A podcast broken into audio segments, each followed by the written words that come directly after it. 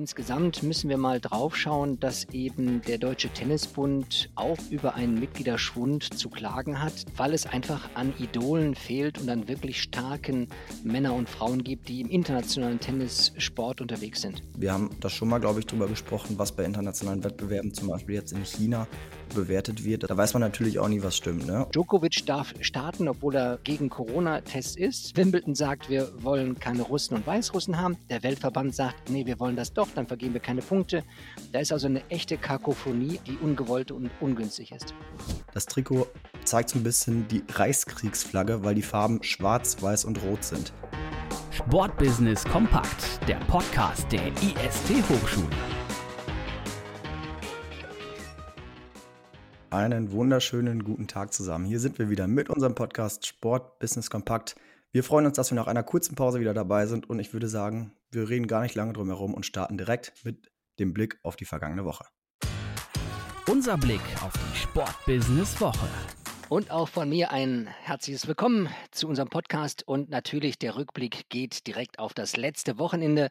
Die Finals 2022 in Berlin sind schon Geschichte, aber sie werden auch Geschichte schreiben. Wir erinnern uns, 2019 erstmals an den Start gegangen als sozusagen eine multi-deutsche Meisterschaftsveranstaltung. Ein bisschen kopiert aus den European Championship, die 2018 zum ersten Mal stattgefunden haben. Dann war also 2020, äh, 21 ausgefallen und jetzt 22 wieder bei herrlichstem Wetter, 250.000 Zuschauer, äh, die eben nach Berlin gekommen sind. Ich glaube, eine wirkliche Erfolgsgeschichte. 14 Sportarten, 140 äh, äh, Titel wurden vergeben. Und was mich besonders gefreut hat, ich weiß nicht, wie du es siehst, Lennart, aber besonders hat mich gefreut, dass solche Sportarten wie 3x3 im Basketball oder Rad, äh, Trial, ähm, so einen großen Zuspruch gefunden hat, dass es sogar Warteschlangen an den Eingängen gab. Ich wollte gerade sagen, das was, glaube ich, das Beste an den Finals, sagt man eigentlich Finals oder Finals? Nee, Finals. Man will es bewusst deutsch äh, aussprechen, weil es die deutschen Meisterschaften sind. Genau, ich glaube, das Beste daran ist, dass echt so andere Sportarten, nicht immer diese Klassiker, dass die echt so viel Zuspruch bekommen haben. Und was hast du gerade gesagt? 240.000 Zuschauer, das ist echt eine wahnsinnig beeindruckende Zahl. Also können wir festhalten, großer Erfolg, oder? Auf jeden Fall. Und dann noch 30 Stunden äh, Live-Berichterstattung bei ARD und ZDF, 70 Stunden auf den sozialen Medien. Das ist alles prima. Wenn man sich ein bisschen mit etwas Kritik oder mit ähm, Analyse beschäftigen will, dann ist es schon ein bisschen schwierig, dass beispielsweise Gina Lückenkemper mit ihren 10,99 tolle Zeit, ähm, aber fast vor leerem äh, Stadion äh, gelaufen ist. Das heißt, die Leichtathletik war nicht der Star ähm, der Finals, sondern es waren schon dieses äh, Kugelstoßen am Brandenburger Tor oder eben dieses Rad Trail am Neptunbad, also in die Städte hineinzugehen, also an die, an die Sehenswürdigkeiten der Stadt heranzugehen. Das muss man einfach im Auge behalten. Die Einschaltquote war am Wochenende höher als am Donnerstag und Freitag, immerhin so bei nennenswerten Millionen Zuschauerzahlen. Und das ist wirklich die Chance, dass sich so viele Sportarten darauf verständigt haben, ihren Jahreshöhepunkt auf dieses Wochenende zu legen. Und so wie ich gehört habe, wird es im nächsten Jahr noch Judo dazugeben. Die haben jetzt in Stuttgart ihre deutschen Meisterschaften separat durchgeführt. Es soll aber auch nicht jetzt deutlich größer werden als 19, 18, 19 Sportarten. Dann wird es einfach unübersichtlich. Wir haben ja schon mit Bogenschießen und anderen äh, Nischensportarten äh, zu tun gehabt. Aber ich denke, das wird sich jährlich durchsetzen. Sehr schade fand ich, dass die Absage äh, im letzten Jahr eben die Chance gegeben hätte, es auch an Rhein-Ruhr zu machen und ein bisschen die Olympiabewerbung hier in NRW zu fördern. Jetzt bleibt es aber, glaube ich, dauerhaft in Berlin. Ja, vor allem, weil Berlin ja auch ein beliebter Standort ist für so ein tolles Event. Und ich glaube, was du gerade gesagt hast, man will etwas kleiner bleiben, was die Anzahl der Sportarten angeht. Ist auch, glaube ich, gut, einfach um ja, so eine eigene Marke aufzubauen, nicht wie Olympia, ganz, ganz viele verschiedene Sportarten, sondern du hast wirklich diesen Kern, der kommt gut an. Warum soll man was ändern? Du hast gerade auch einmal kurz was kritisiert und ich habe auch ein Thema, ein neues Thema, was jetzt Kritik aufgebracht hat. Und zwar geht es um den Zweitligisten Holstein Kiel. Die haben nämlich was ganz Kurioses, die haben ein neues Trikot gemacht. Klar, ist normal oder neues Trikot designt wie vor jeder neuen Saison. Und da gab es richtig Kritik, weil man gesagt hat, das Trikot zeigt so ein bisschen die Reichskriegsflagge, weil die Farben schwarz, weiß und rot sind. Der Club selber hat sich so ein bisschen davon, oder nicht ein bisschen, hat sich stark davon distanziert und hat gesagt, wir distanzieren uns in jeglicher Form von Rassismus oder rechten Gedankengut. Und sie sagen auch, die Farben sollen eigentlich nicht schwarz, sondern dunkelblau. für, ich glaube, die Farbe des Wassers, weiß und rot symbolisieren, also die Schleswig-Holstein-Flagge. Und ich finde es schon Wahnsinn, dass das Leuten direkt so auffällt und da so eine krasse Kritik gemacht wird. Frag mich allerdings auch, warum fällt das den Designer nicht auf? Da muss man ein bisschen Fingerspitzengefühl zeigen und sagen, okay, da könnte ein Shitstorm kommen, passen wir lieber auf. Was meinst du? Ja, es ist wirklich unglaublich. Also zwischen dunkelblau und hellschwarz kann man kaum differenzieren. Aber man sieht einfach, wie sensibel die Bevölkerung geworden ist. Und auch da ist das Beispiel, nimmt die Fans mit, zeigt das Trikot nicht einfach so, hallo, wir haben ein neues Trikot und dann kriegt man die Reaktion. Lieber wie in der Wissenschaft einen Pre-Test machen, um zu gucken, wie kommt es an, anstatt jetzt dann sich diesem Problem auszusetzen. Denn ich bin ganz sicher, dass die Verantwortlichen bei Holstein Kiel nie irgendwas mit der Reichskriegsflagge zu tun haben wollten. Ist eben sehr doof gelaufen. Bin ich deiner Meinung. Kann ich mir nicht vorstellen, dass das das Ziel war. Es ist einfach man muss echt aufpassen mittlerweile. Du musst auf jedes kleine Detail achten, sonst kann es echt nach hinten losgehen. Nach vorne geht es aber bei der Major League Soccer, wenn wir das als drittes Thema mit dem Blick in den Rückspiegel der letzten Woche uns anschauen. Denn der US-amerikanische Technologie-Riese Apple wird neuer Medienpartner der Major League Soccer. Und das ist schon erstaunlich, denn ab der Saison 23 gibt es einen 10-Jahres-Vertrag für also die Spiele der nordamerikanischen Fußball-Profiliga. Und die wird ausgestrahlt zu sehen sein bei Apple TV Plus.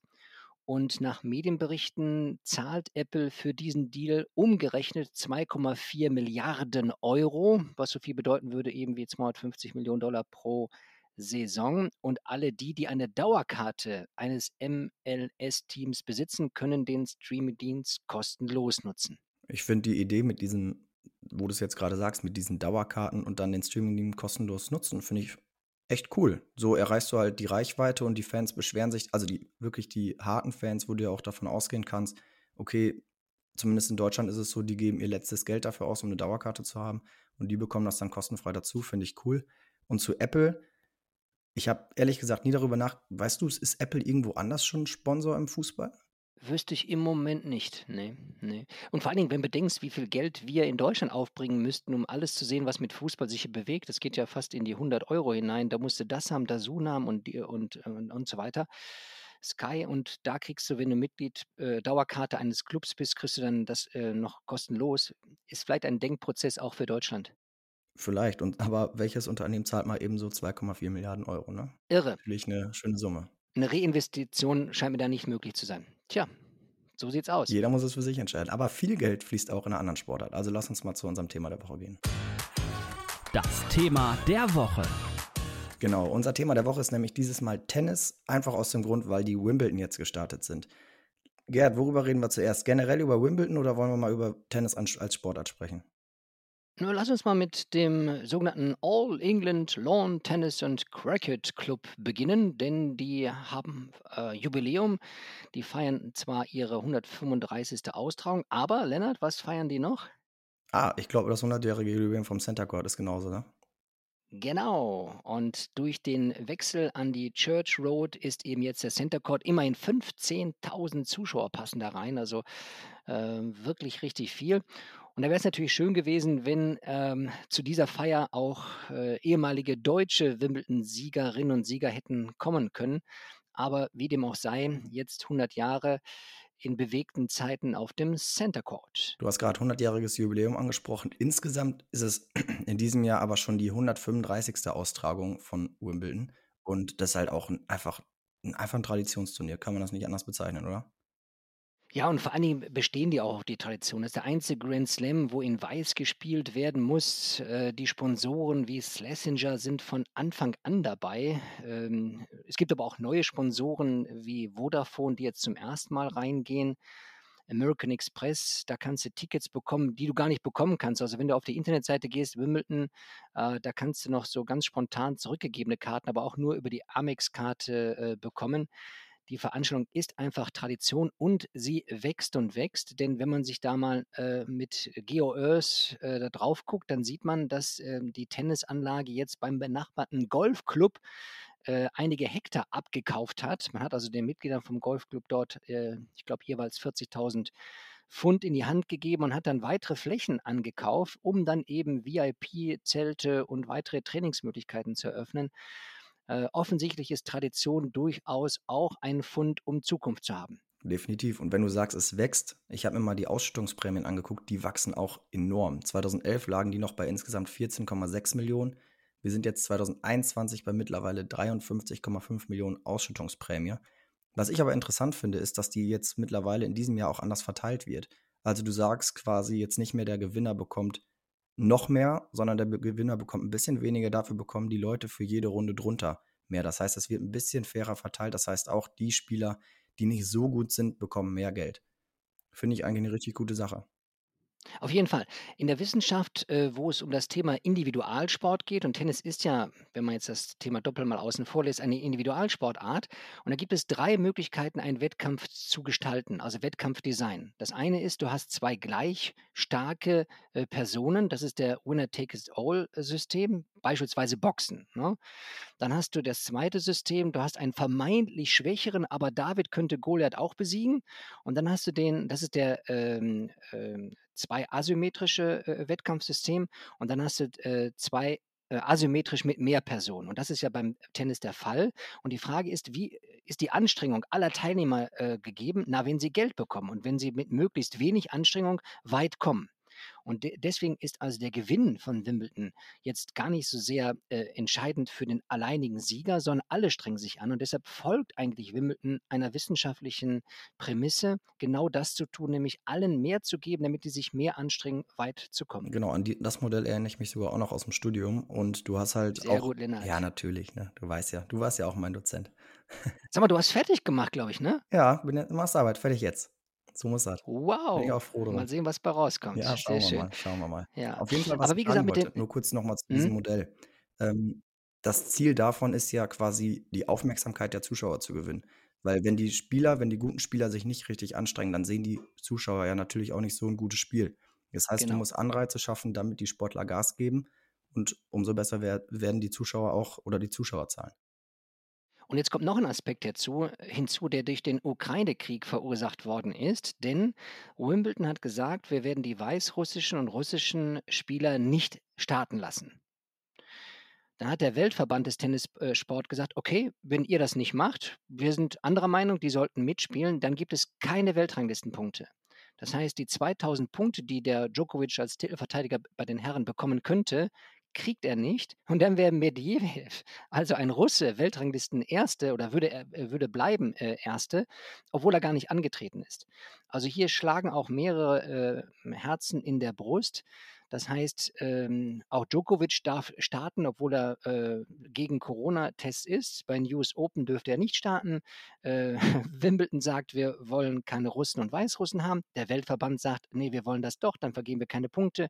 Da ist also eine echte Kakophonie, also eine Vielstimmigkeit, äh, die ungewollt und ungünstig ist. Und da sehen wir wieder, was wir fast jedem Podcast thematisieren, wie eng Politik und Sport wieder miteinander einhergehen. Ist schon wahr. Weißt du, du hast über die Ausschüttungsprämien äh, äh, berichtet, dass die gestiegen sind. Aber schauen wir mal, äh, der Gesamtetat von Wimbledon liegt ganz dicker Daumen bei 250 Millionen. Äh, Das heißt also, man kommt da äh, so um die 10 Prozent an die Preisgelder heran. Und vor allen Dingen hat es Wimbledon ja geschafft, in der Corona-Zeit äh, durch eine Versicherung, die sie schon hatten, von diesen rund 250 Millionen, 150 Millionen von der Versicherung zu bekommen. Dann haben sie 50 Millionen keine Siegprämie oder überhaupt Prämien zahlen müssen. Das heißt, die sind durch die Corona-Zeit recht gut durchgekommen und können jetzt eigentlich wirklich gut durchstarten bei ihrem Jubiläum 100 Jahre Center Court. Zeigt einfach, wie erfolgreich und traditionsreich dieses Turnier ist und immer noch stark ist. Lass uns aber mal. Ja, und vor allen Dingen, jetzt haben äh, vielleicht noch einen Punkt. Ja. Wir haben ja den, wir haben ja immer über die Männer gesprochen, nicht, dass wir wieder Stress bekommen mit äh, Zuhörerinnen, die wir auf keinen Fall vernachlässigen wollen. Eine, aber eine Serena Williams mit 40 Jahren startet jetzt bei Wimbledon. Ähm, das zeigt also, äh, dass das Alter kein Grund sein muss, um noch erfolgreich zu sein. Deshalb drücken wir auch ihr die Daumen, dass sie hier einen Titel bekommen Ich kann. finde ja beim Tennis sowieso, also wir haben ja oft schon darüber gesprochen, dass Frauensport leider Gottes weniger Aufmerksamkeit bekommt als Männersport, weil man immer sagt, okay, die Leistung ist bei den Männern höher, wobei das ja eigentlich Quatsch ist, weil die Leistung, die die Frauen erbringen, für die Frauen ja genauso stark ist, wie die Männer erbringen. Aber ich finde, beim Tennis merkt man das gar nicht so. Also ich gucke mindestens genauso gerne Tennis, ach, äh, Frauentennis als Männertennis. Das ist echt faszinierend. Generell, aber du hast es gerade angesprochen, lass uns mal generell über Tennis sprechen, nicht mehr über Wimbledon. Äh, wie es hier in Deutschland ist. Also du hast gerade gesagt, Djokovic oder andere Spieler, die schon älter sind, können immer noch auf hohem Niveau spielen. Ich glaube, das ist auch der Grund, warum die Altersgruppe im Tennis in, bei den Herren bei, von 41 bis 60 Jahren immer noch die stärkste Vertretung ist. Weil einfach das Ja. Alter nicht beim Tennis nicht so eine große Rolle spielt, wie zum Beispiel beim Fußball oder beim Handball. Ja, wir haben es letztens in irgendeinem der Podcasts auch schon mal gesagt, Tennis ist eine Lifetime-Sportart. Das kann man also sehr früh beginnen und auch sehr in, bis ins hohe Alter spielen, gar keine Frage, aber eben auch sehr stark Männer äh, dominiert. Mm, Insgesamt müssen wir mal drauf schauen, dass eben der Deutsche Tennisbund auch über einen Mitgliederschwund zu klagen hat. Denn im Jahre 2002, also vor 20 Jahren, waren es noch 1,92 Millionen Mitglieder. 22. In diesem Jahr sind es gute 600, 500, 600.000 weniger, 1,37 Millionen. Und ich bin relativ sicher, dass die nicht unbedingt wiederkommen. Man müsste vielleicht neue gewinnen, denn viele dieser älteren Herren und Damen gehen vom Tennis zum Golf. Da gibt es sehr starke Abwendungsbewegungen. Äh, und dennoch ist der Deutsche Tennisbund äh, weiterhin der größte Tennisbund der Welt. Und vor allem, wenn man sich auch andere Zahlen anguckt, klar ist das alles rückläufig, aber man hat Deutschland circa 8.794 Tennisvereine, mehr als 45.000 Tennisplätze, davon 40.000 draußen, 5.000 in der Halle. Also das sind immer noch Zahlen, die sehr beeindruckend sind. Und deswegen ist der Deutsche Tennisbund auch immer noch, auch wenn das rückläufig ist, alles immer noch der größte der Welt. Ich glaube, es entwickelt sich mangels äh, erfolgreicher Tennisspieler, ich will jetzt Zverev nicht kleinreden, äh, aber so eine langanhaltende Zeit eines Boris Becker, Steffi Graf, die haben wir im Moment nicht. Und deshalb glaube ich, ist der Tennissport in der Entwicklung zu einem breiten Sporterlebnis geworden. Ähm, weil es einfach an Idolen fehlt und an wirklich starken Männer und Frauen gibt, die im internationalen Tennissport unterwegs sind. Klar, als Kind fängst du ja mit einer Sportart an, weil du sagst, oh, ich will irgendwann mal Boris genau. Becker sein, ich will irgendwann mal Steffi Graf sein oder beim Fußball Basti Schweinsteiger hat viele Kinder in den Bann gezogen. Solche Leute brauchst du einfach. Und Alex Zverev ist zwar ein überragender Sportler, aber war jetzt nie der super Sympath. Ich meine, es hat sich schon ein bisschen verbessert, aber es ist halt trotzdem nicht so eine Persönlichkeit im deutschen Tennissport, wie man sie früher hatte. Und sowas fehlt uns. Ja, vielleicht noch eine letzte Zahl, wenn wir über das Thema Tennis als Wirtschaftsfaktor sprechen. Das sind ja auch Berufssportler und allein mal so einen Unterschied äh, herzustellen. Äh, Zverev Olympiasieger hat ein Einkommen von 6 Millionen in diesem Jahr und äh, äh, äh, nein, ein Einkommen in diesem Jahr von 6 Millionen, ein geschätztes Vermögen von 18 Millionen und Djokovic da mal gegengestellt hat jetzt schon ein Einkommen von 20 Millionen und ein geschätztes Vermögen von zehnmal so viel, 180 Millionen. Es sind einfach deutliche Welten zwischen deutschen Sportlern und das hätte ich vielleicht noch sagen dürfen bei den Finals. Wir sehen zwar, das sind unsere deutschen Stars, das sind die Besten der Besten in diesen 14 Sportarten, aber international sind wir in vielen Sportarten nicht mehr erstklassig, so auch im Tennis. Ja, das stimmt, aber die Konkurrenz ist natürlich auch wahnsinnig gut. Ne? Und wir haben da schon mal, glaube ich, drüber gesprochen, was bei internationalen Wettbewerben, zum Beispiel jetzt in China, halt so bewertet wird. Das war, glaube ich, bei den Paralympics haben wir das angesprochen. Da weiß man natürlich auch nie, was stimmt, ne? Und wie viel Geld da reinfließt. Kann, ich kann mir auch vorstellen, dass international deutlich mehr investiert wird als in Deutschland in andere Sportarten. Und das ist einfach ein Grund. Und wenn wir international wieder vergleichbar erfolgreich sein wollen, dann müssen wir halt auch investieren, vor allem in die Jugend, um halt langfristig Erfolg zu haben. Und ich glaube, ihr habt es gemerkt, die letzten Podcasts ist er drum herum gekommen, aber heute möchte ich ihn nicht drum herum kommen lassen. Drei Fragen an Gerhard. Genau, da sind sie nämlich wieder. Und du hast gerade schon Ach, einmal, Lennart. ja, du hast aber gerade schon, warst einmal so frech und hast mir eine Frage schon geklaut. Ich wollte Echt? nämlich eigentlich fragen, glaubst du, dass der Tennis den Mitgliederabschwung in Deutschland wieder in eine andere Richtung lenken kann? Da hast du klar Nein gesagt. Warum? Ja, kurz, kurz und mittelfristig nicht, weil ähm, keine, keine Breite ohne Spitze und wir haben keine Spitze. Wie die genannten Galionsfiguren, Michael Stich müsste man vielleicht auch noch dazu nehmen und so weiter. Aber äh, ich glaube nicht. Ich glaube nicht, dass das äh, nennenswert so gehen wird. Ich meine, mit 1,37 Millionen Mitgliedern kann man auch noch ganz gut äh, Wirtschaft unterwegs sein. Aber Menschen, die einmal sich entschieden haben, eine Sportart den Rücken zu kehren, das ist wahnsinnig schwer, die zurückzugewinnen und neue zu bekommen, sehe ich im Moment nicht. Gehen wir mal wieder zum Wirtschaftsfaktor. Wie beurteilst du denn die Prämienzahlung im Tennis? Also generell, wir können jetzt mal über Wimbledon auch sprechen. Wie beurteilst du das? Ist das zu viel? Ist das fair? Ist das äh, gut? Oder was sagst du? Es gilt im, im Profisport immer dasselbe. Die, das Geld, was man den Athletinnen und Athleten zahlt, ist ein ein, ein, ein Faktor, der die Attraktivität des Events erhöht. Und wenn man mehr zahlt und damit eben die Attraktivität erhöht, mehr Zuschauer, mehr Medien, mehr, mehr Sponsoren, mehr sonstiges Marketing, dann ist das immer gerechtfertigt. Ich glaube, wenn wir Wimbledon als Beispiel nehmen, dann ist das so ein Faktor von ungefähr 10 bis 15 Prozent des Gesamtetats, den man an Prämien ausschüttet. Und wenn man das mal so als Richtwert nimmt, glaube ich, sind wir in einem völlig gesunden Verhältnis. Niemand äh, verschwendet Geld, sondern es ist eine Investition in die Sportler. Und für die Sportler ist es natürlich richtig, dahin zu gehen, wo sie das meiste Geld verdienen können. Wobei da könnte man auch noch diskutieren. Im Golf ist da gerade so eine unsägliche äh, Tendenz, dass es anders geht, einfach das Geld zu nehmen, egal wo man spielt. Aber grundsätzlich, Prämienzahlungen sind ein Return on Investment des Gesamtetats. Okay, und meine abschließende persönliche Frage wieder: Was ist denn dein spannendster Berührungspunkt mit dem Tennissport gewesen? Fällt dir da was ein? Äh, spannendster Moment, ähm, also äh, der Olympiasieg von Zverev, da habe ich wirklich vom Fernseher gestanden und mitgefiebert, dass der das durchzieht. Das war so eine überzeugende Leistung, das war wirklich super spannend. Aber da ich ja schon ein paar Tage jung bin, ähm, will ich doch nochmal in die 80er Jahre zurückgehen. Ich hatte das große Vergnügen gehabt, äh, äh, dort im Madison Square Garden in New York mit Steffi Graf äh, nicht nur über sie zu berichten, sondern eben auch mit ihrem Vater äh, bei einem Journalistenabendessen am Tisch zu sitzen. Das war also schon eines der Dinge, wo man sagt, das werde ich äh, eigentlich nicht mehr vergessen. Ist vielleicht kein spannender Moment, aber eben einer, der mir nachhaltig in Erinnerung bleibt. Ja, sehr cool. So soll es so sein. Hört sich auf jeden Fall trotzdem spannend an, auch wenn du meinst, es wäre nicht so. Ist eine coole Erfahrung gewesen, bestimmt. Gut, dann sind wir auch schon wieder durch für heute. Ähm, Tennis, Wimbledon, guckt fleißig zu, bleibt dran, wenn ihr selber Bock habt, versucht irgendwie die Sportart wieder nach vorne zu bringen. Ist ja eigentlich eine super coole Sportart, macht immer Spaß. Und ich denke, wir werden noch viel Spaß mit dem Tennis haben. Hört fleißig weiter zu. Bis nächste Woche. Wir hören uns. Macht's gut. Ciao. Tschüss.